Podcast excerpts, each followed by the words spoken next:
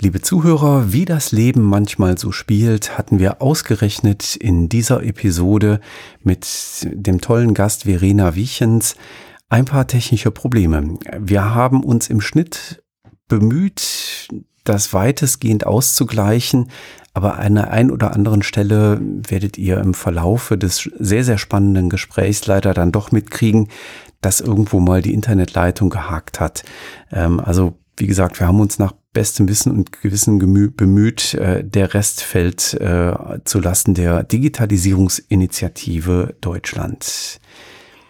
Und jetzt ab ins Gespräch und viel Spaß mit den spannenden Informationen, die Verena zu erzählen hat. Herzlich willkommen im Brettspielradio, dem Brettspiel-Podcast von Spielbar.com. Heute eine Episode Das Thema mit Georgios Panayotidis und Jürgen Karla.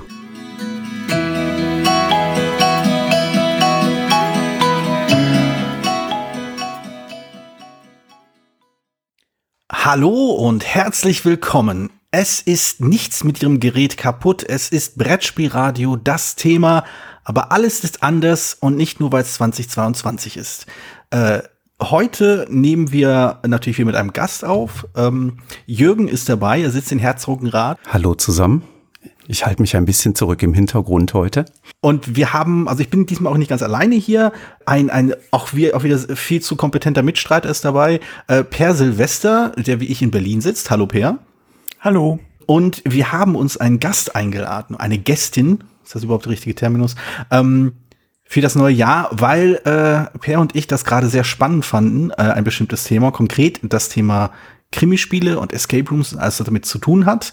Und dafür haben wir uns eingeladen Verena Wiechens aus Göttingen, ihrerseits Geschäftsführerin des Noctis Verlag. Hallo Verena. Hallo. Schön, dass du da bist. Also, ähm, Per äh, ist ja kleinlich der Vorreiter, was dieses äh, Genre an Spiel angeht. Deswegen werde ich immer die ersten Fragen äh, sprechen lassen. Und äh, ich höre mal gespannt, äh, was sich da ergibt, denn äh, ich bin auch sehr neugierig, was man da alles für interessante Einblicke in die Entwicklung und in diese Spiele finden kann. Peer, dein, äh, dein Anschlag. Die Auftritte in Mundi. Ja, also mich hat interessiert, was, was äh, Rätseldesign betrifft vor allen Dingen, aber ich dachte, also weil ich dachte, so Spieldesign kenne ich ja so ein bisschen als Autor, aber Rätseldesign finde ich halt auch spannend, irgendwie, worauf muss man achten. Aber ich würde jetzt erstmal natürlich Verena erstmal fragen, also erzähl mal ein bisschen über die Geschichte von euch Escape, erst Escape Rooms und dann Krimispiele, wie, wie war das? Genau, also bei uns hat das alles ähm, 2014 ungefähr angefangen. Ich habe mit meinen besten Freunden hier zusammen in Göttingen gelebt und wir haben davon mitbekommen, dass es Escape, Real Escape Rooms jetzt in Deutschland irgendwie gibt. Und dann sind wir erstmal nach Berlin gefahren und haben angefangen, Escape Rooms zu spielen. Und nach dem ersten Raum waren wir komplett begeistert und haben gedacht, oh, es wäre so gut, wenn es sowas in Göttingen gäbe. Und haben dann erstmal gewartet, dass das jemand in Göttingen macht. Und das ist nicht passiert. Und 2015 gab es dann einen Escape Room in Kassel, das ist nahe genug dran an Göttingen, dass wir da hingefahren sind. Und der war so gut gemacht und so gemacht, dass wir gedacht haben, das könnten wir vielleicht auch. Und dann haben wir, so wie man das macht, beim Kartenspielen äh, zusammengesessen und immer überlegt, wie unser Escape Room denn wäre, was wir machen würden, was wir für Rätsel hätten. Und irgendwann 2015 haben wir dann gesagt, wir machen das jetzt einfach. Wir machen das neben dem Studium. Das ist dann irgendwie ein netter 450 Euro Job, den wir irgendwie nebenbei haben. Und wir machen irgendwie was Cooles, was es, dass es in Göttingen mal was Cooles gibt, das nicht mit der Uni zu tun hat. Hm. Ähm, und dann hat das relativ gut funktioniert und es hat sich sehr schnell weiterentwickelt. Und irgendwie ein paar Jahre später hatten wir dann fünf Räume und einen gut laufenden Laden und ähm, das hat uns nicht gereicht und wir hatten immer ständig neue Ideen und dann sind wir irgendwann noch dazu gekommen, Brettspiele zu schreiben. Kann ich, kann ich da mal kurz eine Frage stellen? Weil du hast gesagt, du hast hier in Berlin äh, so ein, so ein Escape Room angeschaut. Kannst du in Worte fassen, was dich daran so begeistert hat, was daran so, so beeindruckend oder so toll war? Ähm, ich glaube, es war es war auch ein bisschen ein Ego-Boost, glaube ich, ja. der, der dazu geführt hat, dass ich es ähm, so gut fand.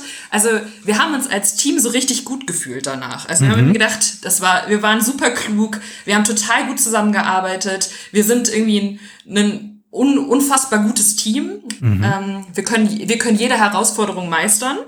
So hat sich das angefühlt und das war einfach so ein High, dass man dann noch ein, zwei Wochen später hatte. Und man hat sich immer Ja. daran zurückerinnert. Und dieses gemeinsam an etwas zurückerinnern, so eine Erinnerung gemeinsam schaffen, das, das hatte so einen richtigen Suchtfaktor. Oh ja. Ja, Das kann ich mir vorstellen.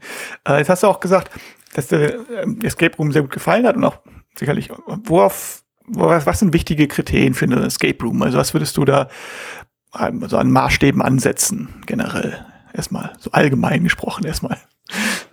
Ähm, ich muss sagen, das hat sich bei mir natürlich in den Jahren auch verändert. Also je mehr Escape Rooms ich spiele, ähm, desto andere Anforderungen habe ich an einen Escape Room. Und ich glaube, meine Anforderungen, die ich an einen Escape Room stelle, stellen, unterscheiden sich sehr von den meisten anderen Escape Room SpielerInnen, die zum Beispiel das erste oder zweite Mal spielen. Die haben einfach noch nicht so viel Erfahrung und noch nicht so eine hohe Erwartung. Ähm, für mich muss ein Escape Room mich irgendwie überraschen und muss mich aus meiner normalen Realität rausholen. Ich muss irgendwie vergessen, dass ich jetzt äh, bei einem Spiel bin und ähm, weiß ich nicht, in irgendeiner kleinen Stadt in Deutschland, ähm, sondern das Gefühl haben, ich bin jetzt in einer anderen Welt ein Stück weit. Und das muss es nicht die ganze Stunde über haben, aber es muss es mit anderen immer wieder mit Elementen haben. Das heißt, entweder muss das Bühnenbild mich so überzeugen, ich muss das Gefühl haben, wirklich zum Beispiel in einer Gruft zu sein, oder es müssen kleine Momente passieren, von denen, mit denen ich einfach nicht gerechnet habe. Und mittlerweile rechne ich natürlich mit einigermaßen vielen, weil ich auch weiß, was technisch möglich ist. Das heißt, ein gewisses Level an Kreativität wünsche ich mir. Und ich wünsche mir natürlich, dass ich tolle SpielleiterInnen habe, also die sich die Mühe machen, uns kennenzulernen, vielleicht uns einschätzen zu lernen, wie wir auch gerne Tipps bekommen und wie man mit uns umgeht. Und ähm, wenn das alles kommt, bin ich super happy in einem Escape Room. Kann, ähm, du, hast, du hast einen Begriff erwähnt, den ich total spannend fand aus meiner leider sehr begrenzten Escape Room-Erfahrung. Und äh, so die letzten, wenn ich so die letzten zwei Jahre zurückblicke, äh, ärgere ich mich ein bisschen, dass ich nicht vorher mehr davon genutzt habe. Ähm, aber du hast äh, den Begriff Spielleiterin erwähnt und dass, äh, dass diese Person so wichtig wäre ähm, oder dass du sie so wichtig findest. Was sind denn so die, die Qualitäten, die Eigenschaften, die, also außer dass, dass man halt auf die, dass man die Leute ein bisschen kennenlernt, aber woraus, woran machst du denn fest, dass es sich um eine besonders äh, gute, also eine kompetente Person handelt, jemand, äh, die, die, der oder die diesen Job richtig gut macht? Natürlich müssen die ihren Raum, den sie betreuen, in- und auswendig können. Das ist, glaube ich, so eine Grundvoraussetzung. Aber richtig gute SpielleiterInnen sind so enthusiastisch. Also die haben richtig Lust, ähm, das Spiel zu leiten für dich und wissen auch, dass sie wichtig, eine wichtige Rolle einnehmen. Und das muss nicht bedeuten, dass sie sich in den Vordergrund drängen, dass sie also ständig mit einem Kontakt aufnehmen, viel reden, eine ewig lange Einführung geben, sondern einfach versuchen, die Gruppe kennenzulernen und für die Gruppe das anzupassen. Es gibt äh, Spielgruppen, die spielen das erste Mal und die sind ein bisschen unsicher, die haben das Gefühl, oh, das könnte eine kognitiv anspruchsvolle Sache werden und ich könnte vielleicht versagen. Da müssen irgendwie Ängste genommen werden. Und bei anderen Spielgruppen, wie bei uns zum Beispiel, da geht es darum, dass wir möglichst schnell ins Spiel kommen, dass es keine lange Regelerklärung gibt, dass man vielleicht ein paar Jokes miteinander teilt ähm, und dann aber relativ schnell das in den Raum geht. Und wenn ich sage, oh, ich bräuchte einen Tipp, ähm, dass dann nicht gesagt wird, oh, die, die haben erst 20 Minuten gespielt, ich gebe dann mal keinen Tipp, sondern dass irgendwie, dass da drauf eingegangen wird. Ich glaube, das ist das Wichtigste, dass auf die Gruppe eingegangen wird, dass wenn die aus dem, fertig sind mit ihrem Raum, dass da jemand vor der Tür wartet und sich mit der Gruppe freut. Solche kleinen Sachen sind total wichtig, damit das Spiel super ist. Also das gerade so Zeitmanagement finde ich äh, auch spannend, weil es ist, äh, glaube ich, ganz schön schwierig, denn letztlich ist so ein, so ein Escape Room ja aus natürlich logistischen Gründen irgendwie zeitlich begrenzt, so anders als ist das Original-Browser-Spiel. Äh, muss man ja meistens, hat man meistens eine Stunde Zeit oder eine halbe oder dreiviertel Stunde oder eineinhalb Stunden, je nach Escape Room. Und äh, der oder die Sp- Spielleiterin muss da irgendwie rausfinden, muss die Gruppe ja da irgendwie so hinführen, dass die, dass die Zeit macht. Ich denke, dass da ein, dass da ziemlich wichtiger Punkt liegt, oder? Also, Ja und nein. Also das kommt natürlich immer ganz darauf an, wie der Escape Room aufgebaut ist. Es gibt Escape Rooms, die haben eine 1 zu 1 Betreuung, also ein Spielleiter oder eine Spielleiterin betreut eine Spielgruppe in einem Raum. Ähm, und es gibt ähm, Escape Rooms, die haben das nicht. Also da betreut dann ein Game Master oder eine Spielleiterin mehrere Gruppen parallel. Ich glaube, da ist Zeitmanagement natürlich noch viel, viel wichtiger. Ähm, ein guter Game Master oder eine gute Game Masterin weiß, wann es wichtig ist, quasi einen Tipp zu geben, um in einem Zeitplan zu bleiben und wann es wichtig ist, dass ähm, die Spielgruppe das Rätsel in ihrem eigenen Tempo schafft. Und dann ist es wichtig, wenn man einen Escape Room konzipiert, dass man einen spielleiterfreundlichen Escape Room baut. Also einen, den man innerhalb von fünf Minuten aufräumen kann. Wir bieten nämlich anderthalb Zeit. Ja, das ist ganz wichtig. Absolut. Wir haben äh, anderthalb Stunden Zeitslots. Und bei uns ist es dann so möglich, dass man einer Gruppe, die ein bisschen schlechter ist, auch eine Stunde 15 vielleicht gewährleisten kann. Und bei uns sind immer so viele Leute im Laden. Also wir haben immer ein Game Master pro Spielraum und dann immer noch eine Person, die im Grunde nur ans Telefon geht, E-Mails schreibt, äh, jetzt aktuell mit Corona die ganzen Auflagen erfüllt und dann gegebenenfalls aber auch einen Raum aufräumen kann. Das heißt, wenn eine Gruppe eine Stunde 20 gespielt hat, kann diese extra Person den Raum aufräumen, die andere Gruppe kann sich noch die andere Person kann sich noch verabschieden oder vielleicht die nächste Gruppe schon in Empfang nehmen und wir kommen nicht in Verzug. Das sind so Servicegedanken, die man beim Konzipieren und auch beim Strukturieren des eigenen Ladens meiner Meinung nach im Kopf haben sollte. Denn ich finde nichts unbefriedigender, als eine Gruppe nach einer Stunde rausholen zu müssen und zu sagen, ja, das hat jetzt hier nicht geklappt für euch. Schön, dass er da war. Tschüss. So, mhm. ich möchte, dass die Gruppe rausgeht und das Gefühl hat, wir haben es geschafft. Vielleicht haben wir es nicht in dieser Stunde geschafft, aber in unserem Tempo haben wir es geschafft. Und ähm, das ist dann, glaube ich, dann hat man einen riesen Gewinn mit der Gruppe gemacht. Das finde ich auch spannend, weil es man hat, ähm, man hätte mich schon immer gefragt, so wie, das ist, wenn jetzt eine Gruppe nicht den Escape Room schafft. Also die, die Escape Rooms, die ich gespielt habe, die haben wir eigentlich immer, also einen haben wir relativ zügig geschafft, so, also waren wir recht gut. Das war aber auch so eine absolut eingespielte Truppe, die irgendwie schon alle 10.000 Escape Rooms gespielt hat und ich war da halt mit bei. Und äh, bei den anderen war es immer sehr knapp und ich habe mich mal gefragt, ob das jetzt normal ist oder nicht und was, ob was passiert, wenn man, ob es tatsächlich Gruppen gibt, die was nicht schaffen. Und jetzt höre ich das aber so raus, dass man eigentlich versucht, dass die Gruppen im positiven Ergebnis rausgehen. Ist das richtig? Also ich kann da natürlich nur aus meiner Erfahrung sprechen. Bei uns ist das so, dass das ganz wichtig ist. Es ist bei vielen Escape Rooms nicht so. Mhm. Also viele Escape Rooms schreiben sich auch die Fahne, dass deren Räume besonders schwer sind und die, die eine ganz große Quote von Leuten haben, die das nicht schaffen. Das ist nicht meine Philosophie. Ähm, ich konzipiere einen Raum auf ungefähr 50 Minuten weil dann spielt eine gute Gruppe das in 45 und eine nicht oder eine mittelmäßige Gruppe in einer Stunde und eine etwas schlechtere Gruppe in einer Stunde 10, in einer Stunde 15 und ich komme dann trotzdem mit meinem Zeitplan zurecht. Wichtig ist nur, dass man dann für die guten Gruppen äh, nicht der ganze Raum zu kurz wird. Also nicht, dass man dann auf einmal eine sehr gute Gruppe spielt den Raum in 25 Minuten. Das ist ein No-Go. Deswegen muss man am besten, wenn man konzipiert, zwischendurch Elemente einbauen, ähm, die ungefähr bei allen Gruppen gleich lange dauern. Und das ist immer gut, wenn man dann unterschiedliche Aktivierungs- oder Bewegungsformen einbaut, die für alle Gruppen ungefähr gleich lange dauern. Das heißt, ich weiß, dass ich zum Beispiel auf eine halbe Stunde Zeit auf jeden Fall komme durch diese Aktion, dadurch, dass ich zum Beispiel einfach viele verschiedene Stationen habe. Und dann der restliche Zeitpuffer ist einfach dadurch, wie schnell können Logikrätsel gelöst werden, ähm, wie schnell begreifen Gruppen. Genau, das, ich glaube, so baut man den perfekten Escape Room zeittechnisch, meiner Meinung nach. Mhm. Ja, ich finde das deswegen interessant, weil es gerade diese Diskussion auch in, bei den, ich weiß gar nicht, wie heißt man, die dann analogen, also die Escape Rooms, die man sozusagen für die zu Hause kaufen kann, das sind ja dann keine, also nicht die Browser-Dinger, sondern die so Exit-Spiele oder so, die man in Papierform kauft und dann mit seiner Gruppe zu Hause spielt. So ein bisschen geht ja auch Vendetta und äh, Tiefenrausch in die Richtung, wenn das mehr Krimispiel ist als Escape Room. Und da gab es, als die ersten rauskamen, Escape Room, The Game und Exit und so, war das eine ganz, ganz große Diskussion, wie schwer müssen die sein und äh, diese mittlerweile sind die Spiele schon ziemlich wieder mehr runter davon, dass man ein rigoroses Zeitlimit braucht und, und, und Wertungen mit möglichst vielen Strafen. so. Also insofern, ja. insofern finde ich das irgendwie ganz, ganz interessant, dass du eigentlich auch genau sagst, dass was ich, also ich habe, das hat mich immer eher gestört bei Escape Rooms Spielen. Ähm, und insofern ist es ganz spannend, dass du das auch sagst, dass das eigentlich auch bei, bei richtigen Escape Rooms stört. Das finde ich also spannend. Aber das geht halt nicht jedem so. Es gibt auch ähm, SpielerInnen, die das lieben, wenn das so richtig tough ist und man hat, ähm, ganz, man, vielleicht schafft man es auch nicht und es läuft am besten noch ein sehr laut tickender Timer runter.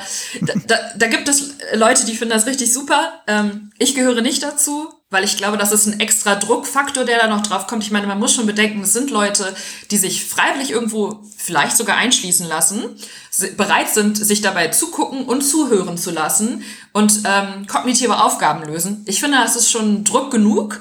Da muss man jetzt nicht noch Druck dazu ausdichten, indem man jetzt irgendwie noch einen krassen Timer runterlaufen lässt und sagt, nach einer Stunde holen wir euch auf jeden Fall raus. Da würde ich eher Druck rausnehmen. Aber wie gesagt, das ist auch persönliche Präferenz. Ja, ich wollte nur sagen, es ist eine schmale Grenze zwischen Frust und Herausforderung irgendwie und die muss man. Ja, total. Ja. Aber ich finde es ganz spannend. Du hattest vorhin gesagt, äh, dass ein Grund, was halt, was halt, was an Escape Rooms so spannend fandest, halt dieser Ego-Boost war, dieses Gefühl von wegen, wir haben was geleistet, wir haben was geschafft, wir haben gut zusammengearbeitet, es war ein tolles Erlebnis.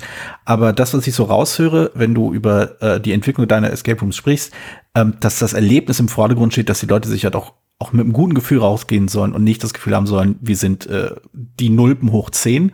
Ähm, Würdest du sagen, dass sich da dein, deine, dein Verständnis von dem, was Escape Rooms ausmacht, verändert hat mit mehr Erfahrung? Oder würdest du sagen, es hat sich eher präzisiert? Nee, es hat sich schon verändert, würde ich sagen. Also ich bin mittlerweile komplett davon weg, dass ich sage, man muss in einem Raum eingeschlossen sein und es müssen schwere, taffe Rätsel sein. Mhm. Das war am Anfang bei mir auch der Fall, weil ich einfach so Escape Rooms verstanden habe. Und irgendwann hat sich das bei mir entwickelt, aber nicht nur bei mir, sondern eigentlich auch bei der ganzen Szene. Mm, dass man dahin geht, dass man sagt, ein Escape Room ist eigentlich eher eine Mission, die man schaffen muss. Es gibt irgendwie ein Missionsziel und daraufhin arbeitet die Spielgruppe hin, um dieses Missionsziel zu lösen. Und das macht, dass man auch eine gewisse Drucksituation und man hat eine Herausforderung, die man meistern will. Ähm, aber dahin will man eigentlich eher kleine Teamstationen haben. Und es geht eigentlich alles ums Erlebnis und es geht alles um das Team und um ein Wir-Gefühl. Mhm. Ähm, und vorher war es auch so ein bisschen, eigentlich konnte ein Escape Room auch eine Person alleine spielen. Man hat immer gesagt, das ist eine Gruppenaufgabe und die Gruppen haben das auch irgendwie, nette Gruppen haben sich auch aufgeteilt, aber man hat das immer gesehen, dass es Leute gibt, die Rätsel an sich reißen, die da im Grunde das Rätsel lösen und die anderen stehen so ein bisschen mehr daneben.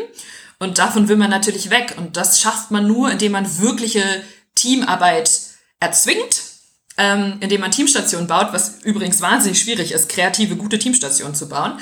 Ähm, aber das ist wichtig, damit man dieses Wir-Gefühl hat, was ich auch am Anfang als besonders gut empfunden habe, was daran lag, dass wir als Team einfach gut schon funktioniert haben. Aber die meisten Teams funktionieren nicht so gut von Anfang an. Viele Familien, wo sich irgendwie Mama und Papa oder Mama und Tochter anschreien, Arbeitsgruppen, wo es immer diese eine, diesen einen Kollegen gibt, der noch gesiezt wird, die anderen duzen sich alle. Sowas gibt es viel. Ja, ja. Ähm, und die funktionieren noch nicht automatisch gut. Und wenn man das auch als Teambuilding nutzen will, dann muss man das Team auch irgendwie in den Vordergrund stellen. Und deswegen müssen auch die Rätsel und Herausforderungen teambezogen sein. Darf ich, darf ich kurz mal reingrätschen und sagen, äh, alles, was du beschreibst, würde ich so zu 110 Prozent auch über die Brettspielszene, speziell die kooperative Spielszene, äh, übertragen wollen. Weil das, was du beschreibst, genau das, was ich halt auch äh, an diesen Spielen so sehr zu schätzen weiß. Und das ist auch diese, äh, diese, diese, ähm, diese Richtung, die, die ich halt auch erlebt habe, dass man zu Beginn diese kooperativen Spiele toll fand, weil sie eine tolle Herausforderung sind, weil sie so knifflig waren, weil sie so äh, bockschwer waren zum Teil. Und irgendwann tritt dann heraus, aber das Wir-Gefühl, das Gemeinschaftsgefühl, das Zusammenarbeiten, auch, auch sich das, ein, das Einspielen eines Teams ist halt das, was diese Spiele in meinem Verständnis zumindest wirklich herausragen lässt und auch eigenständig sein lässt und äh, ja, ich freue, also ich, ich grinse hier äh, von einem Ohr zum nächsten, weil das ja genau so, weil ich das ja auch genau so sehe. Da kann ich endlich Herrn Panayotidis mal zustimmen, hier aus dem Off. ja, aber es ist bei kooperativen Spielen würde es mir genauso gehen. Also ähm, zum Beispiel jetzt Robinson Crusoe liebe ich das Spiel, aber es ist eigentlich hauptsächlich schwer und man scheitert viel. Ja, ja. Ähm, und das ist, das, deswegen würde ich das nicht als so ein positives Beispiel wahrnehmen, weil eigentlich, wenn ich mich mit einer Gruppe kooperativ treffe, ist es ein anderes, möchte ich einen anderen Spielerabend, als wenn ich kompetitiv spiele. Kompetitiv geht es darum, dass ich eigentlich möchte, dass ich mein beste, meine beste Strategie entwickle. Ich möchte irgendwie für mich selbst mit meiner Leistung zufrieden sein. Und wenn ich kooperativ spiele, dann geht es darum, dass ich mit meinen Freunden gemeinsam auch eine, vielleicht eine Herausforderung meistere, aber dass wir Absprachen treffen, dass ich einen Kompromiss eingehe, genau. dass ich nicht das durchbuchse, was ich gerne spielen möchte, sondern dass wir gemeinsam irgendwie den Abend gestalten. Mhm. Und das ist auch bei Escape Room so. Ja, also bei Robins Gruß ist ja genau das Problem, dass man, dass er einer, wenn das einer schon ein paar Mal gespielt hat und die anderen noch nicht, dann spielt halt der eine, der das schon ein paar Mal gespielt hat. Weil, äh, Voll. Also das ist halt tatsächlich ein Nachteil und da stimme ich dir da auch absolut zu. Ich, ja, dann gibt's immer einen, der sagt, du gehst jetzt entdecken und du machst jetzt das. und das ist nicht so, ist nicht so cool. Ja, ja stimmt. Ähm, ich würde ja noch jetzt, ähm, also mein, meine ursprüngliche oder mein, mein, Hauptidee war ja, dass man das ein bisschen auf Rätseldesign überlegt. Was macht für dich so ein gutes Escape Room Rätsel aus? Also was, was sind da so die Eigenschaften? Also speziell für die Rätsel. Wie geht ihr an Rätsel ran, frage ich mal. Puh, ähm, also für mich ist ein gutes Rätsel ein Rätsel, das gut in den Raum passt. Also ähm, bei uns sind die Räume sind sehr, sehr thematisch bezogen. Zum Beispiel jetzt in unserem neuesten Raum, den Boogie Bungalow, da gibt es ein Rätsel, da muss man ähm, in einer Jukebox quasi Lieder zuordnen. Da muss man bestimmte Knöpfe zudrücken. Das finde ich ist, ist ein super einfaches Rätsel tatsächlich, aber es ist ein gutes Rätsel, weil es sich authentisch anfühlt in dem Raum. Wir sind in der Kneipe in den 70er Jahren, natürlich steht da eine Jukebox und es fühlt sich logisch für die Spielgruppen an, dort mit dieser Jukebox zu interagieren. Das heißt, ein gutes Rätsel hat immer eine gute Rätselmotivation. Warum mache ich das? Und ergibt das überhaupt Sinn? Und deswegen muss ein Rätsel immer gut eingebunden sein. Also irgendwie komplexe Zahlenrätsel oder Rechenrätsel ergeben eigentlich seltenst Sinn in einem Escape Room. Und dann sind das keine guten Rätsel für diesen Escape Room. Das ist bei Brettspielen ein bisschen anders, weil da die Motivation oder die Motivierung anders funktioniert. Ähm, ja, das, das ist, glaube ich, die erste wichtige Sache ist, dass es gut in den Raum passt. Und dass ich die Rätselgegenstände nicht als solche identifiziere, weil sie auch irgendwie komisch aus dem Raum rausfallen. Also denke ich, ach hier irgendwie, da klebt irgendwie was drunter und das sieht irgendwie nach was aus, da muss ich bestimmt was mit rätseln. Hm. Also nicht so die Motivation, sondern ja, natürlich, das ist logisch. Ich äh, bin in der Bar, ich serviere Getränke, das ergibt Sinn. Ähm, das ist ein gutes, da, damit startet ein gutes Rätsel. Dann muss ein Rätsel fair lösbar sein und eine ganz klare, deutliche Lösung haben. Also nicht fünf, sechs verschiedene Möglichkeiten, die sich anbieten. Zum Beispiel, ich muss irgendwie eine Reihenfolge finden und ich könnte Daten zum Beispiel sortieren. Die werden mir irgendwo präsentiert und ich kann die von links nach rechts lesen oder von oben nach unten oder ich kann sie nach ähm, vom frühesten zum spätesten sortieren. Dann gibt es keine klare Lösung dafür. Das muss alles zusammenpassen. Es muss lösbar sein. Den Spielergruppen muss es möglich gewesen sein, das Rätsel zu lösen. Das sind, glaube ich, die wichtigsten Sachen für ein Rätsel. Ähm, Würdest du denn sagen, also ich hatte leider noch nicht äh, das Glück in Göttingen deine äh, die Escape Rooms mal zu probieren, obwohl ich jetzt wirklich sehr sehr gespannt drauf bin. Aber ähm, würdest du denn sagen, dass ein Rätsel, dass eine Qualität, die die eine hohe Rätselqualität auch damit zu tun haben äh, hat, wie groß der Erzählcharakter dieser Rätsel ist? Inwiefern halt, also der Begriff, der mir rum im Kopf rumschwirrt, ist gerade äh, leider auf Englisch, dieses Environmental Storytelling, also mhm. ähm, Geschichten erzählen anhand halt äh, der Gegend, der, der Objekte, der Dinge, nicht halt als Text, der einem vorgetragen wird oder eine Stimme, die aus dem Off, sondern halt aufgrund der Situation. Ähm, ist das etwas, was du irgendwie als Teil eines, eines äh, Escape Room Rätsels siehst oder ist das eher so eine Ausrichtung, die ein Escape Room Rätsel haben kann? Mm, ja und nein. Also nicht alle Escape Rooms sind super immersiv. Mhm. Also es gibt auch gute Escape Rooms, die sagen, wir sind ein Rätselraum und darum geht es jetzt. Ihr geht da jetzt rein und löst Rätsel. Die können auch gut sein.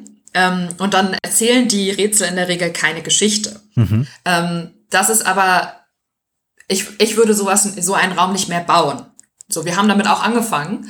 Ähm, ich würde so einen Raum mittlerweile nicht mehr bauen. Ich würde einen Raum immer bauen, der eine Geschichte erzählt und das Erlebnis im Vordergrund hat. Und dann ist genau das eigentlich das Ziel, dass die Geschichte nicht durch einen Erzähler oder durch viel Text erzählt wird, sondern durch jeden kleinen Schritt, den man mhm. in einem Escape Room geht. Mhm, mhm, mm, genau. Also wie gesagt, bei uns ist im Boogie Bungalow geht man halt in dieses, in dieses Rotlicht-Etablissement der 70er Jahre und man will eigentlich ein Kilo Kokain klauen. Das ist das Ziel, das man hat.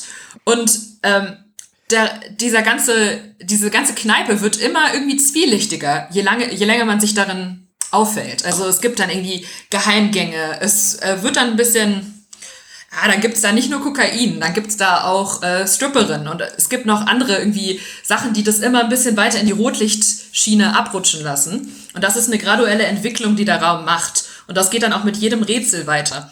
Und ich glaube, am Ende ähm, ist es ganz klar, dass man die, wo man das Kokain findet und wie das alles aufgebaut ist. Das muss niemandem erzählen. Also wir müssen auch keine Einführung vorher die Geschichte erzählen. Die Leute gehen rein und der Raum erzählt die Geschichte. Ich hoffe zumindest, dass die Leute das so wahrnehmen. Ähm, das ist das Ziel des Ganzen. Ähm, kann jetzt auch sein, dass, dass ich mir das jetzt hier eingebildet habe. Aber ich glaube schon, vom Feedback, was wir bisher bekommen haben, ist das, das zumindest. Testet ihr Rätsel eigentlich? Also, jetzt sagt erstmal, tausende Mal. Also das Gute ist, wir haben ja ein Team von über 30 Leuten, die bei uns arbeiten. Und wenn ich mir ein neues Rätsel auslöse, muss jeder das erstmal alleine lösen. Ähm, und dann geht's los, dann bauen wir den Raum tatsächlich und dann testen wir mit ungefähr 50 Testgruppen, bevor wir den überhaupt darüber nachdenken, den Raum zu öffnen. Dann kommen 50 Testgruppen aus dem Freundes- und Bekanntenkreis, manchmal auch aus dem Kundenkreis. Wir versuchen aber auch immer ganz viele Leute zu bekommen, die noch nicht viel Escape Room Erfahrung haben. Und die spielen dann erstmal, dann müssen sie einen Fragebogen äh, ausfüllen und wir machen eine ganze Erhebung daraus. Also es wird viel, viel, viel, viel, viel getestet, bevor man startet. Man muss ja auch einen reibungslosen Ablauf garantieren können, wenn man den Raum eröffnet. Und das kann man nur, indem man Übung hat. Hm. Ähm, ich, also ja, ich kenne leider auch, auch noch nicht, war bis jetzt noch nicht so oft in Göttingen. Ähm, aber äh, wie, so stand den, das, was ich bei Real Escape Rooms wirklich immer besonders cool finde, ist, ist so, so äh, physische Rätsel. Also ja. äh, welchen Stellenwert haben die bei euch? Also nochmal so Interesse halber. Also, so also meinst du mit physische, also, was meinst du damit genau? Also, ähm, ich jetzt so ein Escape Room, äh, die meisten Escape Rooms, die man so auf dem, für den Spieltisch kaufen kann, Exit oder so, sind ja, wie wäre schon Zahlenpuzzles oder sonst irgendwas. Und bei einem richtigen Escape Room, da kann ich ja wirklich ähm, irgendwie Kurbeln drehen oder irgendwie ähm, Sachen irgendwo reinstecken, also wo man wirklich Geheimtüren, hattest du vorhin schon gesagt. Ähm, und das machen, also die, die Escape Rooms, die gespielt haben, haben das unterschiedlich stark benutzt. Ich meine, du hast vorhin schon mit der Jukebox geredet, also sowas wäre wahrscheinlich auch richtig. Also wo man wirklich, wirklich was macht und haptisch, um äh, äh, haptisch was arbeitet, also ein Rätsel löst, den man, ja, wo man irgendwie eine Klinke anbringen muss oder sowas. Ich, also ich weiß nicht. Also, ja, das das gibt es bei uns, glaube ich, in jedem Raum. Ähm, für mich ist es wichtig, dass, also man, wenn man jetzt zum Beispiel, die Rätsel müssen sehr unterschiedlich sein. Wenn ich immer nur kognitiv anspruchsvolle, sagen wir mal, Logikrätsel habe ähm, und ich habe eine Gruppe, der liegt das einfach nicht so, dann ist die Gruppe eigentlich zum Scheitern verurteilt. Das kann also nicht sein. Und wenn man nach, man, man darf nicht vergessen, was für einen psychologischen Effekt das hat, wenn man ein Rätsel nicht alleine löst oder wenn man ein Rätsel nicht versteht. Und danach quasi, da kommt man in so einen kleinen Funk. Um da wieder rauszukommen, haben wir das so gemacht, dass wir eigentlich immer nach jeder Rätselstation irgendwie sowas, was du jetzt ein physisches Rätsel genannt hast, also immer irgendeine Bewegungsaktivierung im Grunde eingebaut haben. Das heißt, entweder man entdeckt einen neuen Raum oder man muss wie im Boogie Bungalow auf einmal Stopptanz machen oder ähm, man krabbelt irgendwo hin. Es gibt eine andere, also es gibt immer irgendeine eine Möglichkeit, quasi das eine Kapitel abzuschließen und in ein neues zu gehen. Das heißt, das nehme ich immer gerne, solche Elemente nehme ich in der Konzeption immer gerne als Break zwischen anspruchsvolleren, kognitiv anspruchsvolleren Rätseln. Und äh, jeder, jeder Raum sollte das haben, zusammen mit Überraschungselementen, dass man vielleicht mal was schrauben muss, dass man was zusammenbauen muss, dass man ein elektrisches Auto fahren muss. Also dass es immer irgendwelche kleinen Sachen gibt, die nicht kognitiv sind. Ähm, das klingt ja, so wie du es beschreibst, klingt es ja im Großen und Ganzen, nach meinem Verständnis, äh, als ob diese, als ob die Escape Rooms halt eine eigene Dramaturgie haben, also einen, einen ersten ja. Akt, einen zweiten Akt und so weiter. Ähm, das scheint ja durchaus äh, alles gut durchdacht zu sein. Und jetzt habe ich mal eine Frage, ähm, ob du quasi in deiner äh, Entwicklung dieser, äh, dieser Escape Rooms, ob du irgendwann irgendwann quasi einen, das Gefühl hattest, einen Sprung zu haben, der, was das Verständnis angeht, von wegen, okay, jetzt habe ich mehr Durchblick, jetzt so dachte ich, waren die, hätte ich die, die äh, Escape Rooms vorher machen sollen, jetzt habe ich diese Erfahrung gemacht und jetzt mache ich sie anders. Gab es irgendeinen Moment, wo du quasi so, ein, äh, so, so eine Glühbirne über deinem Kopf äh, angegangen ist, weil du dachtest, ah, jetzt habe ich's raus? Ähm, ich glaube, es war ein bisschen gradueller, die Entwicklung, mhm, mhm, aber es kam dann, als wir unseren dritten Raum gebaut haben, man muss dazu sagen, wir haben zwar noch unsere, die ersten beiden Themen, mit denen wir gestartet haben, aber ich glaube, es gibt kein einziges Rätsel ist mehr so wie am Start. Also wir mhm. ändern ständig Sachen. Ähm, aber 2017 war das, da haben wir ungefähr schon so ein Jahr Escape Rooms betrieben und da waren wir auf einer Messe in Amsterdam und da haben wir mit Escape Room Betreibern aus der ganzen Welt uns unterhalten. Und irgendwann habe ich dann, hatte ich, hatte ich so ein Bild im Kopf von meinem neuen Escape Room, von dem neuen Raum, den ich bauen wollte und wie ich den gerne hätte und was für Ideen ich habe. Und die habe ich irgendwie alle abends einmal aufgeschrieben. Und ähm, das hat gut funktioniert und von da aus bin ich dann quasi eigentlich nur in die Richtung, habe ich mich nur noch da weiterentwickelt. Also da sind, bin ich eigentlich an dem Tag Ja, also wie gesagt, ich habe an dem ähm, Abend mir noch alles aufgeschrieben, was ich quasi an Gedanken hatte, dass man anfängt mit einem Pre-Game, dass die Leute sich schon vor dem Spiel darauf freuen können, ähm, wie ich den Raum immersiver gestalten kann, wie man das machen kann, dass danach der Raum länger im Kopf bleibt, also dass man vielleicht so ein kleines Giveaway noch mitgibt, ähm, dass die Leute sich aufhängen können, worüber sie nachdenken können, das vielleicht nochmal anhält zur Erinnerung. Das sind noch so kleine Elemente, die da 2017 in meinen Kopf gekommen sind und die wir jetzt in jedes Spiel mit einbauen. Ah, sehr cool.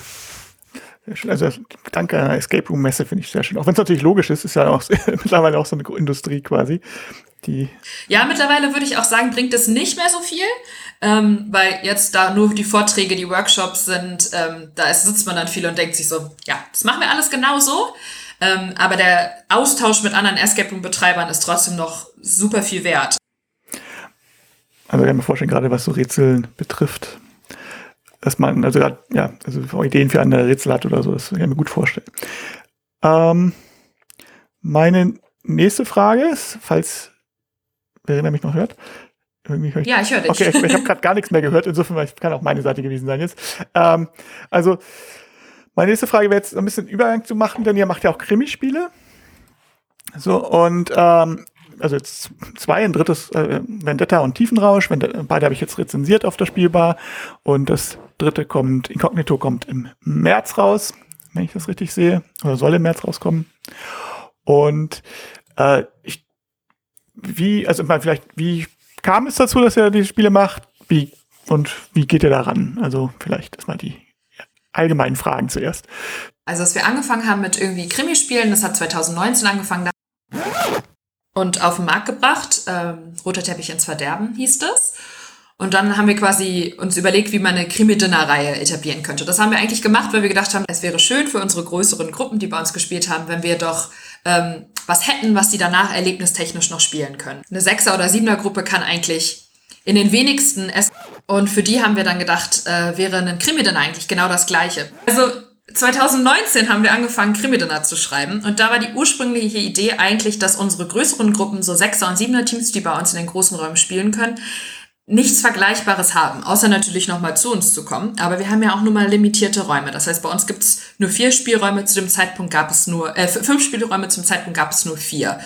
Und für die speziell was anbieten. Und da haben wir Krimi, mit Krimi dann angefangen. Und das hat eigentlich die Möglichkeit uns erst gegeben, dass man auch in diesen Brettspielbereich rüberwechseln kann. Und relativ schnell nach dem ersten oder zweiten Krimi-Dinner, mittlerweile schreiben wir schon das vierte Krimi-Dinner mittlerweile für den Pegasus Verlag, ähm, haben wir gedacht, das reicht uns irgendwie noch nicht. Das ist noch nicht Krimi Escape Room lastig genug. Und dann kam der Lockdown.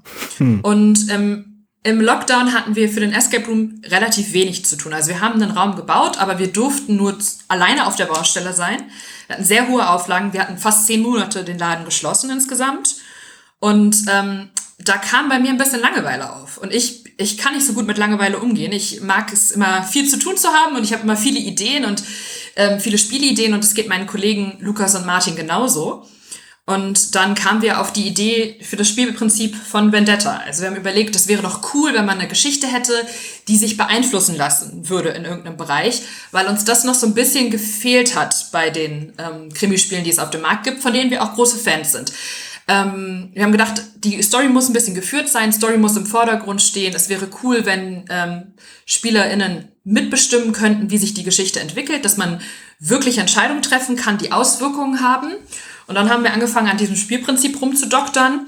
Die Idee für Vendetta hatte ich schon seit zwei, drei Jahren in meinem Kopf, dass es cool wäre, endlich mal böse zu sein. Weil das ist doch eigentlich der wahre Reiz, den man hat. Also wenn man irgendwie der Pate guckt, dann fiebert man mit den Bösen mit und auf einmal merkt man, wie sich das eigene Moralsystem, das man eigentlich im Leben hat, verschiebt. Großartig. Und das fand ich total interessant und total spannend, weil ähm, ich habe immer wieder beim Paten sage ich natürlich regelmäßige Sätze wie der muss jetzt sterben. Das ist ja ganz klar. Der muss jetzt weg. Das ist, der ist eine Belastung für die Familie. Ein Satz, den Verena hoffentlich in ihrem Leben niemals sagen würde. Und dann habe ich gedacht, mit dieser Idee muss man irgendwie spielen. Und so ist dann Vendetta entstanden.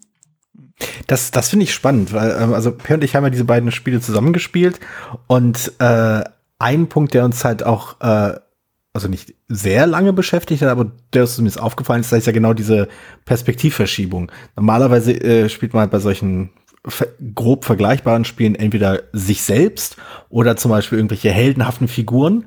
Und äh, sowohl bei äh, Vendetta als auch bei Tiefenrausch tut man das ja nicht so wirklich. Nee. Das sind dann eher so, sagen wir mal, Leute mit kreativen Einkommensmöglichkeiten. Und ähm, Ja. ähm, das finde ich halt spannend. Also wie, wie, wie habt ihr versucht, das Thema zum, zum einen halt aufzubrechen, also auch deutlich zu machen, dass man das tut? Ähm, also wir hatten halt ein bisschen unsere Überlegungen dazu, äh, aber ich möchte, ich wäre halt, äh, wäre daran interessiert, wie das aus eurer Perspektive halt, wie, wie oder auch wie, wie bist du daran gegangen, das auch so zu kommunizieren, dass es halt eben nicht eine Glorifizierung ist der Dinge, die da passieren, äh, wie man das halt oft bei anderen Spielen vielleicht unterstellen könnte, ähm, aber gleichzeitig halt noch ein Spiel ist, das man spielen will.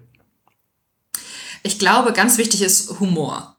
Ähm, wir versuchen, das ist natürlich, nicht jeder versteht den Humor oder nicht jeder hat den gleichen Humor, aber wir versuchen mit gezielter Übertreibung ähm, und an Stellen einfach auch, wir versuchen lustig zu sein.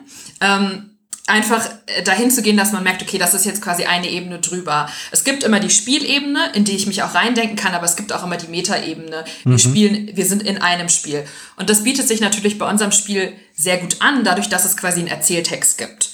Wenn ich jetzt wirklich nur ähm, Dokumente habe, Dokumentenhaufen, was ja sehr beliebt ist, auch gerade als Spielkonzept, dann kann ich das nicht so gut erzählen. Und wir nutzen, wir versuchen die Erzähltexte quasi auch wirklich nur zu nutzen, nicht um super viele Informationen zu geben, sondern um einen, um ein Setting zu geben, um auch mal einen Joke zu machen, um diese Übertreibung deutlich zu machen. Und da sind dann auch Formulierungen, ganz kleine Formulierungen wichtig.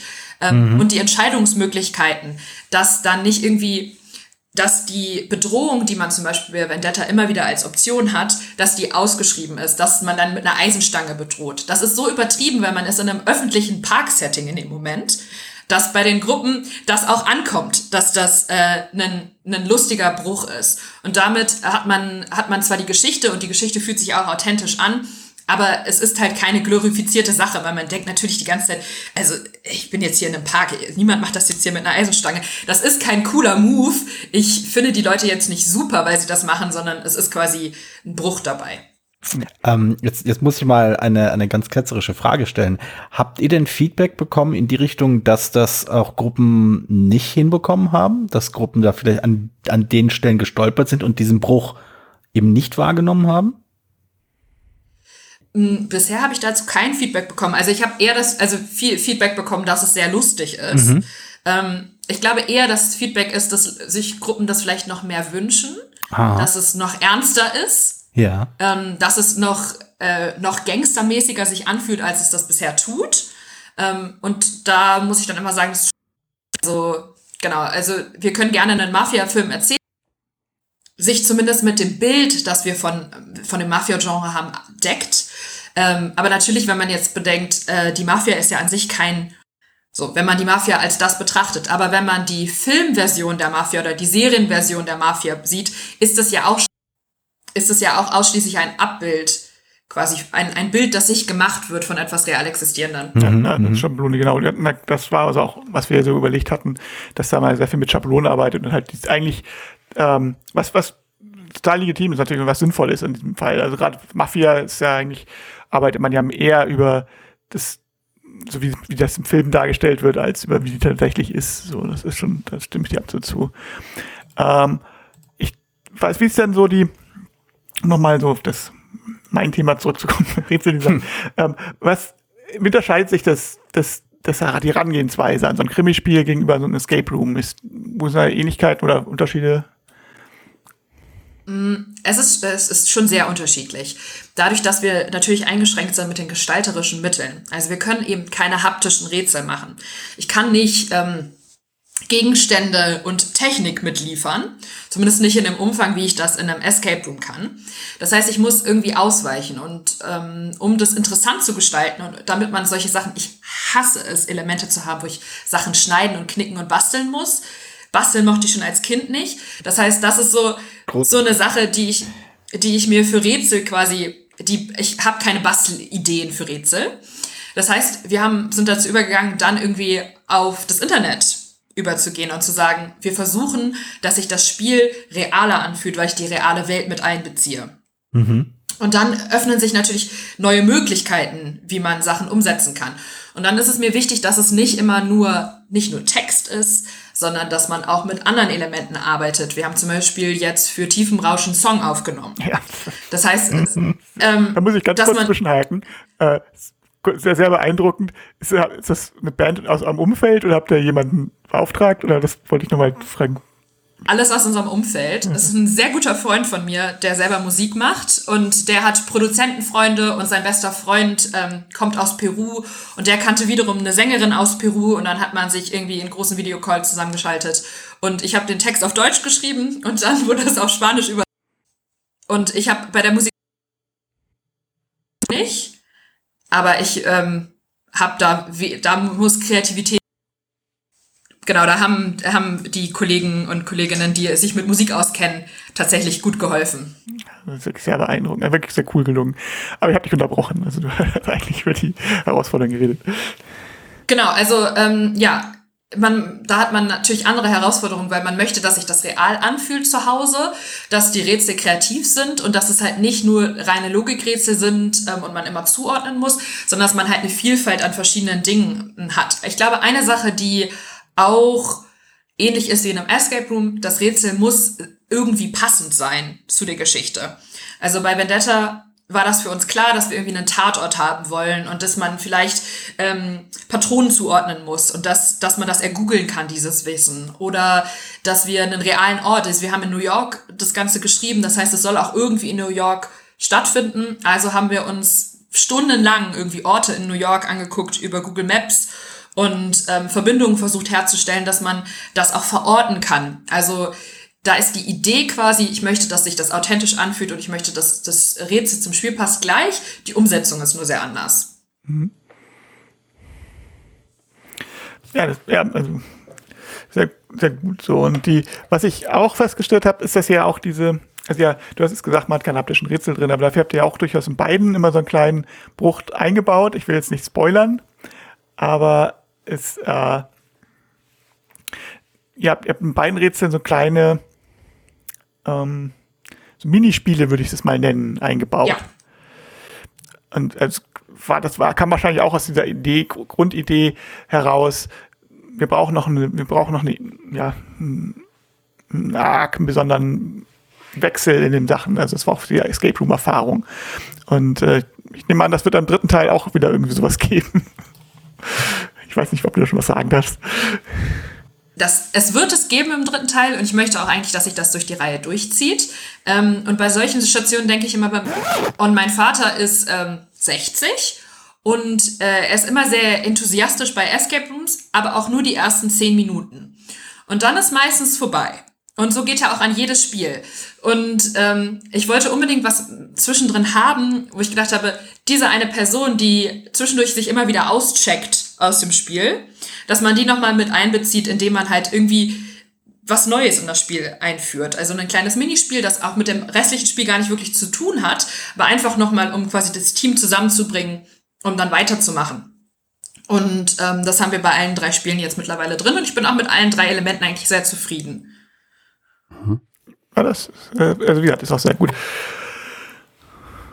Die, ähm, wenn ich auch mal einhaken darf, hier aus dem Off quasi, die ersten drei habt ihr ja jetzt selber im Vertrieb und mit Spiel 4 werdet ihr dann auch eine Kooperation mit Pegasus Spiele angehen, ne? Nee, nicht ganz. Also wir haben ähm, die Noctis-Spiele, die Krimi-Spiele sind alle selber im Vertrieb und werden auch selber im Vertrieb bleiben. Und dann haben wir noch eine Krimi-Dinner-Reihe, Deadly Dinner heißt die.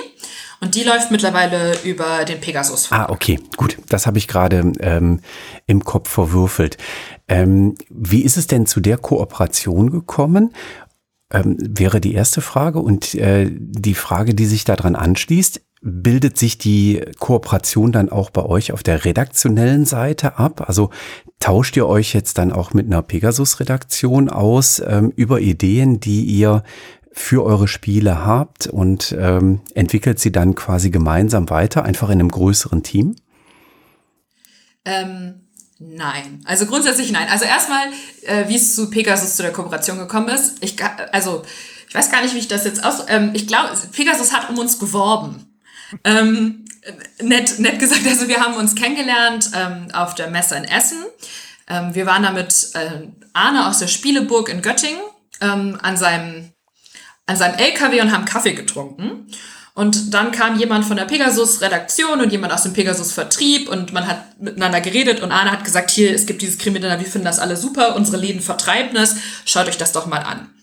Und dann ist das bei Pegasus irgendwie rumgegangen und dann habe ich zwei Wochen später einen Anruf bekommen von der Geschäftsführung von Pegasus und die haben uns nach Friedberg eingeladen und dann hat man miteinander gesprochen und darüber, wie man sich die Reihe vorstellen kann und ist relativ schnell zum Schluss gekommen, dass wir sehr ähnliche Vorstellungen haben, nur dass Pegasus natürlich viel, viel mehr Erfahrung hat und uns da total weiterhelfen kann. Und äh, so sind wir zum Schluss gekommen, dass die Deadly Dinner Reihe zu Pegasus wechselt und dort in einem Verlagsprogramm aufgenommen wird und wir aber eine eigene Redaktion für Deadly Dinner sind. Das heißt, wir geben druckfertige Spiele bei Pegasus mhm. ab und sie veröffentlichen hauptsächlich. Mittlerweile haben wir aber auch jemanden in der Redaktion von Pegasus, der zumindest auch immer, also Irina heißt sie, sie testet bei uns die Spiele mit und sie kann auch immer gute Ideen anbringen. Und da gibt es auch schon mehr Zusammenarbeit. Ähm, aber das ist ausschließlich für die Deadly Dinner Reihe und für die Krimispiele machen wir das alleine. Mhm. Da gibt es auch keine keine Kommunikation zu Pegasus oder kein Gespräch mit Pegasus darüber. Ah ja, okay, spannend. Ähm, für die beiden äh, anderen, die gerade mitreden, dieses Werben, das äh, sieht so aus, man kriegt dann immer so einen Check rüber geschoben und da ist dann äh, das Feld mit dem Betrag ist dann noch frei und dann nee, es sind auch viele nette Anrufe und ähm, es wird viel gesagt, dass man sich eine Zusammenarbeit gut vorstellen kann und dass man ganz talentiert und jung ist und dass das sehr interessant ist. Und dann fühlt man sich ganz wohl und ganz warm innen und dann denkt man sich, Mensch, das ist so ein netter Kerl, mit dem treffe ich mich doch gerne mal in Friedberg. So funktioniert das. Ist, ist also ein ähnlicher Effekt wie damals mit eurem ersten Escape Room, wo ihr dann mit dem wohligen Gefühl rausgegangen seid, ja? Na, man muss natürlich sagen, ich bin ja selber auch große Brettspielerin. Und ähm, ich war 2019 auch einfach ein bisschen geflasht davon, dass ein Verlag wie Pegasus Interesse hat. Also es war auch einfach ein, ein cooles Gefühl, weil man selbst super viele Spiele mit dem Pegasus-Logo im Regal stehen hat. Und dann denkt man sich auf einmal, das könnte auch ein Spiel von mir sein. Und das ist natürlich ein Riesengefühl. Mhm. Das heißt, das spielt auch schon, da ist Werben schon quasi, der Ruf eilt schon voraus. Das wirkt schon von alleine. Mhm. Und dann sind die von Pegasus auch alle noch sehr, sehr nett. das ist das Schlimmste. Nette Menschen. Ja, so nett, das ist echt. Kommen wir zurück zur Mafia. du hast ja jetzt verschiedene Spiele genannt, also die, die Krimi-Dinner-Reihe, die, ähm, ah, Moment, die, die Krimispielreihe für zu Hause, sie heißen die Vendetta Tiefenrausch und die Escape Rooms. Ähm, wie würdest du dir denn so quasi vom, also stell dir vor, es wäre jetzt ein Pitch-Meeting. Wie würdest du denn diese drei Reihen äh, vom Spielgefühl her beschreiben wollen? Also was sind deiner Meinung nach die äh, herausstechenden Eigenschaften oder das, was äh, für dich diese drei Spielvarianten oder Spielarten ausmachen? Uh, das ist eine schwierige Frage. Ich hatte hm. auch viel Zeit zum Nachdenken. ja, viel mehr als ich jetzt so schnell. ähm, ich glaube, für Live Escape Games ist, glaube ich, das ist das größte Erlebnis von allem. Mhm. Das ist ähm, einmalig, ganz besonders, sehr, sehr individuell, wenn man einen guten Game Master hat. Und es hat halt die Möglichkeit, da hat man am, am besten die Möglichkeit, in eine andere Welt abzutauchen, weil für dich eine ganz andere Welt geschaffen wurde, kulissentechnisch. Mhm. Das heißt, ähm, das ist quasi das immersivste Erlebnis. Dann würde ich sagen, ein Krimi-Dinner ist einfach ein lustiges Event. Da hat man selbst sehr hohen Einfluss darauf, wie es sich gestaltet. Also man muss nicht in den Rahmen gehen und der Rahmen gestaltet das für einen, sondern man kann selbst entscheiden, wie immersiv es sein soll, wie lustig es sein soll. Verkleidet man sich. Das heißt, man hat ein hohes Maß an Mitbestimmung. Ich glaube, das ist ganz wichtig dabei und es ist vor allen Dingen sehr lustig. Mhm. Und es ist auch für Leute, die ähm, nicht krasse Rätsler sind sehr interessant. Also es ist kognitiv, wenn man am Ende sich alle verkleidet hat und man hat irgendwie sich Geheimnisse ausgeplaudert, aber den Fall nicht vielleicht nachvollzogen, ist das überhaupt nicht schlimm bei einem Krimi-Dinner. Mhm. Bei einem Krimispiel fühlt sich das anders an. Und dann ist, glaube ich, bei, einem, bei unseren Krimispielen ist das Wichtigste die Story. Da geht es wirklich um Story erleben und das Gefühl, wie früher in den Büchern, als man Kind war, wenn man sich entscheiden durfte, blättere auf Seite 50 und dann geht die mhm, Geschichte da mhm. weiter. Also das Gefühl, so ein bisschen Mitautor oder Autorin zu sein, das sind äh, die Krimispiele, glaube ich. Das zeichnet das besonders aus.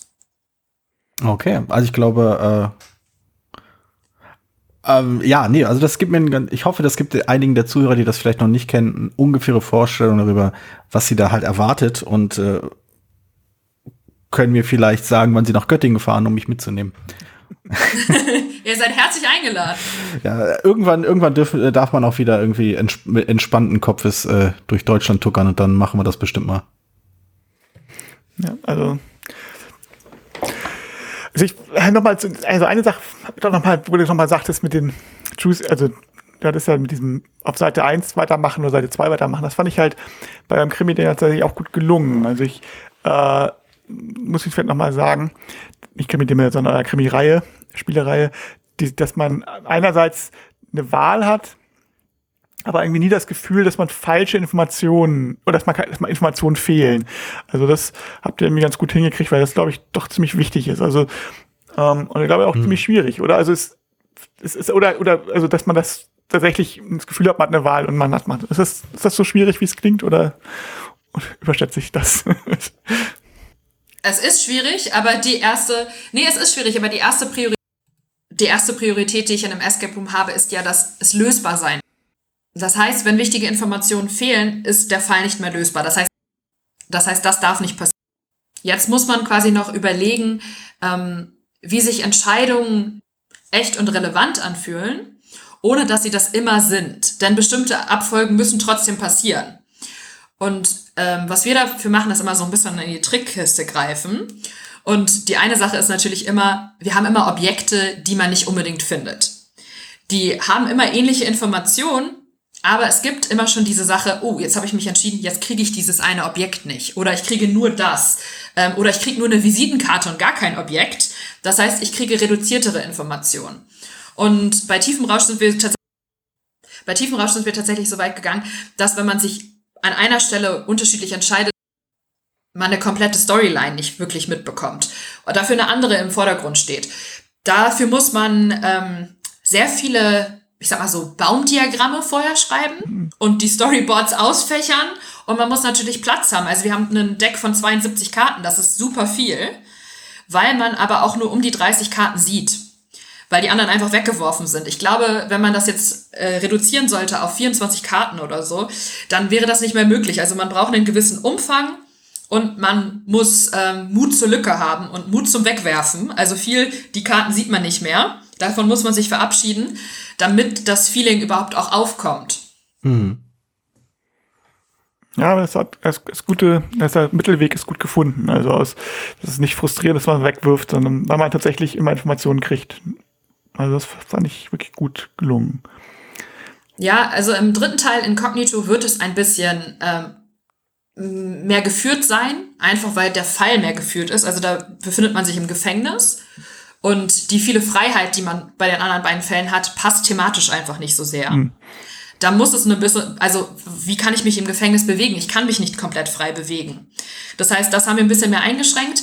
Dafür muss man dann aber bei Rätseln, Objekten, anderen Elementen mehr Freiheit geben, damit sich das nicht falsch anfühlt, irgendwie das Spielgefühl. Hm. Das war eine große Herausforderung. Hm. Ähm, also ich, äh, also ich sehe gerade auf der Zeitmarke, dass wir auch tatsächlich geschafft haben, inklusive kleiner Pausen 30 Minuten vorzubekommen. Und ähm, also ich bin, äh, ich fand das äh, ziemlich äh, gut das Gespräch. Mir fällt jetzt auf Anhieb nichts Großartiges mehr ein. Ich weiß nicht, Per, ob du noch was hast, Jürgen? Nee, also ich fand es auch sehr spannend. Also es ist ja ein, ein Bereich, wo ich mich nicht so auskenne mit, also was den Design von Escape Rooms betrifft. Und ich weiß wirklich, äh, obwohl ich Escape Rooms sehr mag und leider nicht so oft dazu komme, welche zu machen. Äh, aber ja, ich fand es sehr spannend. Also vielen Dank auf jeden Fall, dass du da die Zeit genommen hast. Ja, äh, danke, gerne. Immer wieder gerne. Also ich fand auch gerade, also ja, der Einblick, also sowohl in die, in die, äh, in den Wandel, in die Veränderungen, als halt auch in die, in die Besonderheiten der einzelnen äh, Escape Rooms, was es damit auf sich hat, wo, wo ihr zum Beispiel auch eure Schwer oder auch du die Schwerpunkte setzt und auch siehst und inwiefern sich das äh, und welche Aspekte halt dieses Erlebnisses eben in den Krimispielen und in den Krimi-Dinner äh, vorhanden sind. Das fand ich, äh, ich fand es interessant, ähm, diese drei verschiedenen äh, Konzepte nebeneinander äh, zu sehen, quasi in einer Person zusammengeführt zu sehen und zu sehen und halt zu hören, wie sich das dann so ausprägt in verschiedenen äh, Spielformen. Also auch von mir ein großer, äh, großes Dankeschön für das sehr erhellende Gespräch. Sehr gerne. Aber wie gesagt, das ist immer, kommt auch unterschiedlich darauf an, was für Personen entwickeln. Also ich glaube, ich bin ja nun mal auch äh, Pädagogin und mein Kollege Lukas Psychologe. Ich glaube, wir uh. denken immer sehr vom Mensch her. Andere Leute denken natürlich auch anderen, aus anderen Elementen. Mhm.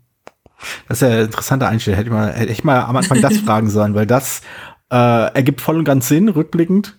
Aber ja, ja. Ja, aber so ist ja nochmal so ein kleines, äh, kleines Detail am Ende nochmal, das ist so nochmal ein Aha-Moment. Wie es sich, genau, wie es sich für ein Krimi. Twist am Ende. Genau, hervorragend. Hast, hast du uns noch gepackt? okay, dann äh, würde ich mal mehr oder weniger versuchen, das jetzt zu einem äh, Abschluss zu führen. Ähm, für Leute, die erst jetzt eingeschaltet haben, wie auch immer das möglich sein soll. ähm, genau, wir haben mit äh, Verena Wichens gesprochen, äh, Geschäftsführerin vom Noctis Verlag und anscheinend äh, äh, absolut äh, im, im, Kopf tausend Ideen, was Rätsel, Escape Rooms und ähnliches angeht. Und anscheinend wird es noch einige mehr dieser Krimispiele und Krimi-Dinner und Escape Rooms geben, auf die sich dann vor allem die Leute freuen können, die in Göttingen sind. Aber vielleicht auch die Leute, die nach Göttingen reisen. Von daher, genau. vielen, vielen Dank. Und äh, die nächste Folge, das Thema, äh, kommt dann in etwa einem Monat, denke ich mal. So wird das sein. Dann gucken wir mal, welche Rollenverteilung wir dann da haben. Also Verena. Vielleicht werde ich mal interviewt. Ja, gerne. Müssen wir nur ein Thema finden. Ähm, ja. Verena, ein ganz, ganz herzliches Dankeschön auch von meiner Seite. Ich habe ja weitestgehend hier im Off gesessen. Immer wenn ich nur im Off dabei bin, gibt es immer technische Probleme. Ähm, hm. Mal gucken, ob da irgendwie eine Korrelation besteht äh, oder vielleicht sogar eine Kausalität besteht. Mal schauen. Okay. Ähm, weiterhin viel Erfolg. Ähm, ich bin ganz gespannt, was da noch von euch kommt. In knapp zwei Monaten kommt dann ja der dritte Teil der Krimi-Dinner-Reihe. Ähm, und ähm, ja, dann wünsche ich auch hier aus Herzogenrath einen wunderschönen Abend und danke fürs Zuhören. Bis dahin. Tschüss. Ciao. Tschüss. Tschüss.